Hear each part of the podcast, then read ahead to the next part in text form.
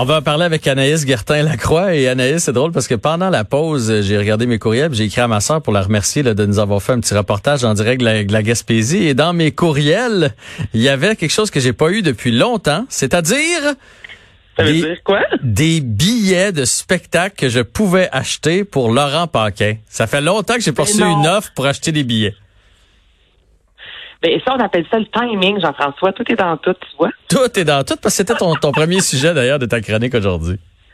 Ben oui, c'est ça. Euh, je vous ai parlé en fait la semaine dernière d'un retour euh, en salle pour euh, Laurent Paquin ainsi que Mario Jean en fait. Et là, j'ai écouté le de Laurent Paquin savoir et j'ai vraiment hâte de t'entendre là-dessus parce que lui il va recommencer sur scène le 16 et ce jusqu'au 1er où ce sera au Théâtre des Pays d'en haut du côté de Saint-Sauveur. Donc là, on s'est jasé un peu parce que c'est un gros spectacle de 90 minutes. Évidemment, il va y avoir les masques, la distanciation sociale. Mais avant tout ça, ce que je voulais savoir, c'est qu'en général, lorsqu'un humoriste fait euh, un spectacle, il va, il va le faire plusieurs fois durant l'année, plusieurs fois semaine même.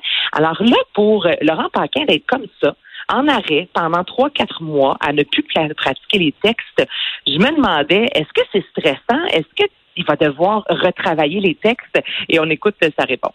Si je suis un mois sans faire mon spectacle, avant de, de, remonter sur scène, je me refais toujours le début. Tu sais, je, me, je me donne une swing. Je refais le début dans ma tête euh, pour être sûr que je n'oublie rien. Puis je me dis qu'une fois que le show est lancé, après ça, ça va. Mais tu sais, là, euh, on n'est pas à l'abri de ça. Là. Tu vois, euh, mes, mes, anciens spectacles, là, je me rappelle d'à peu près rien. Je pourrais, je pourrais pas refaire un numéro de mon spectacle L'erreur est humaine, par exemple. Trois mois, quatre mois d'arrêt, ça commence à ressembler à on passe à d'autres choses. Mm est-ce que ça parle, toi, parce que tu en as fait de la scène? Est-ce que rapidement, les textes, en général, vous les oubliez ou tu traînes ça pendant des années? Toi? Écoute, ça dépend de chacune des personnes. Il y a, moi, j'ai, moi, il y a des, des sketchs, des, je me souviens encore. Il y a des textes que je pourrais te réciter.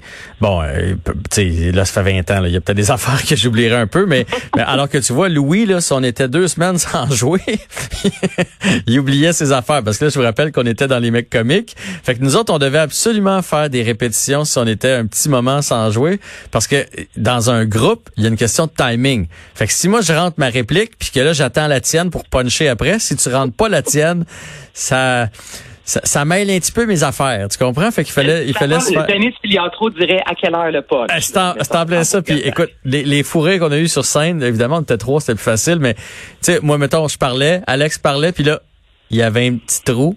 Puis là, il se retournait vers nous autres en disant, ça doit être à moi, là. Oui, ça, ça doit à toi, exactement. Fait que moi, je pense que ce que Laurent va trouver le plus difficile, puis Mario Jean, la même chose, c'est qu'ils sont habitués de jouer dans des grandes salles. Ils sont habitués, tu t'habitues à un, un sketch, un, un numéro d'humour, c'est comme un métronome. Tu sais, il y a un delivery, tac, tac, tac, punch, repunch gros rire, repunch. Tu comprends? Tu t'habitues à, un certain rire. Tu sais où est-ce que tes gags sont, ceux qui marchent le mieux, ceux qui... Je vais vous donner un exemple. Le soir, si t'es toujours habitué que ça... On appelle ça une clap en humour, là, que quand tu fais ta joke, il y a une clap.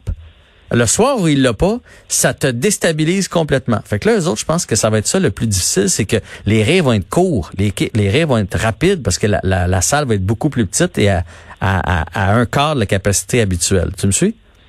Ben, je te suis, puis en plus de ça, je veux dire, les gens vont rire et c'est les yeux qu'on va voir parce qu'avec un masque, on s'entend que euh, on voit quand même moins l'expression faciale. Et là, durant son, son spectacle, en fait, il va y avoir euh, des numéros qu'on connaît, des numéros inédits également. Je lui ai demandé si lui a écrit durant la COVID. Et je vous dirais que, euh, contrairement à ce qu'on pense, c'est pas du tout le cas. C'est pas vrai que c'est tous les humoristes, tous les artistes qui ont créé. Là.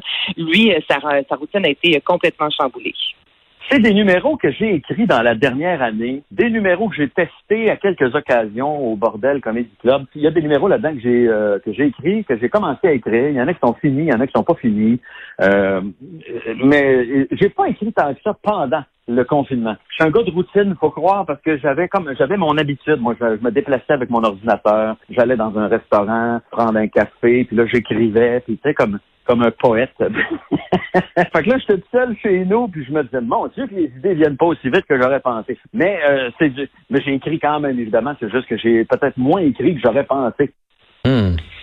C'est sûr que les artistes qui avaient l'habitude de créer dans un café, c'est un peu moins évident. Non, puis la majorité des gens qui j'ai parlé, c'est que l'intérêt de dire je vais le jouer où? C'est bien beau écrire, je vais le jouer où, je vais le jouer quand? Mon matériel va être passé date, fait que tu sais, je me donne-tu du trouble pour rien? Puis en même temps, pour écrire de l'humour particulièrement, tu, dois vivre, tu sais. C'est quand tu remarques des situations que tu vas prendre une note, puis tu sais, tu vas dépeindre le, le comportement des gens ou des trucs comme ça. Puis là, pendant trois mois, ben mais on vivait rien, on va se le dire. fait que c'est plus dur à écrire dans ce temps-là on vivait pas grand-chose. Puis c'est ça aussi, il y a beaucoup d'artistes qui nous disaient, mais là, à Manis, parce qu'on, je vais voir aussi ce que les autres vont écrire sur la COVID. Là, on s'entend que si on est une centaine d'artistes à écrire là-dessus, ça se peut qu'à un certain moment, ça se ressemble aussi. Donc, on dirait que c'est pas tous les artistes qui ont voulu se mouiller.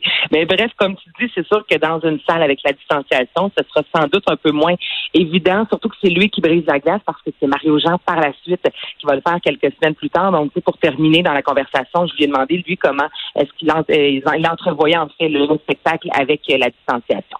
Puis là, on peut recommencer à sortir. Soyons prudents, faisons ça ensemble, mais ayons du fun ensemble. Profitons-en, on peut. Les gens sont pas niaiseux. Les gens le savent. Les gens sont prudents. Moi, je suis assez fier de voir comment les gens sont en général quand je vois au centre d'achat, quand je vois euh, au restaurant. Même les gens super gentils et chaleureux le font à deux mètres de distance. Je trouve ça formidable. Puis j'ai le feeling qu'on peut avoir un bon show d'humour puis avoir du fun dans une salle en gardant la distanciation euh, comme on le fait au quotidien. J'ai vraiment confiance.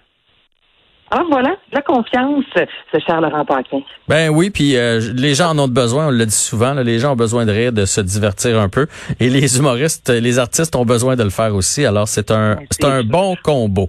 Tu sais que je suis un grand fan de Jérôme Couture, alors je suis bien excité de savoir qu'il sort une nouvelle chanson nouvelle chanson, première autoproduite euh, de A à Z. Et là, là on s'en va dans les années 70. À chaque été ou presque, Jérôme Couture a trois albums. Il nous offre une chanson qu'on appelle les Summer Songs, justement. et là, je vais te faire entendre celle-ci. OK, si tu aimes euh, John Travolta, là, je, te vois des, te déhancher, Jean-François, si tu aimes vraiment euh, Jérôme Couture, tu vas aimer ça. On l'écoute à l'instant. Il voit un fauve dans la nuit, soudain le feu s'empare de lui. Il pointe vers elle le bout du doigt, se dit je serai ton Travolta. Il faut danser comme autrefois.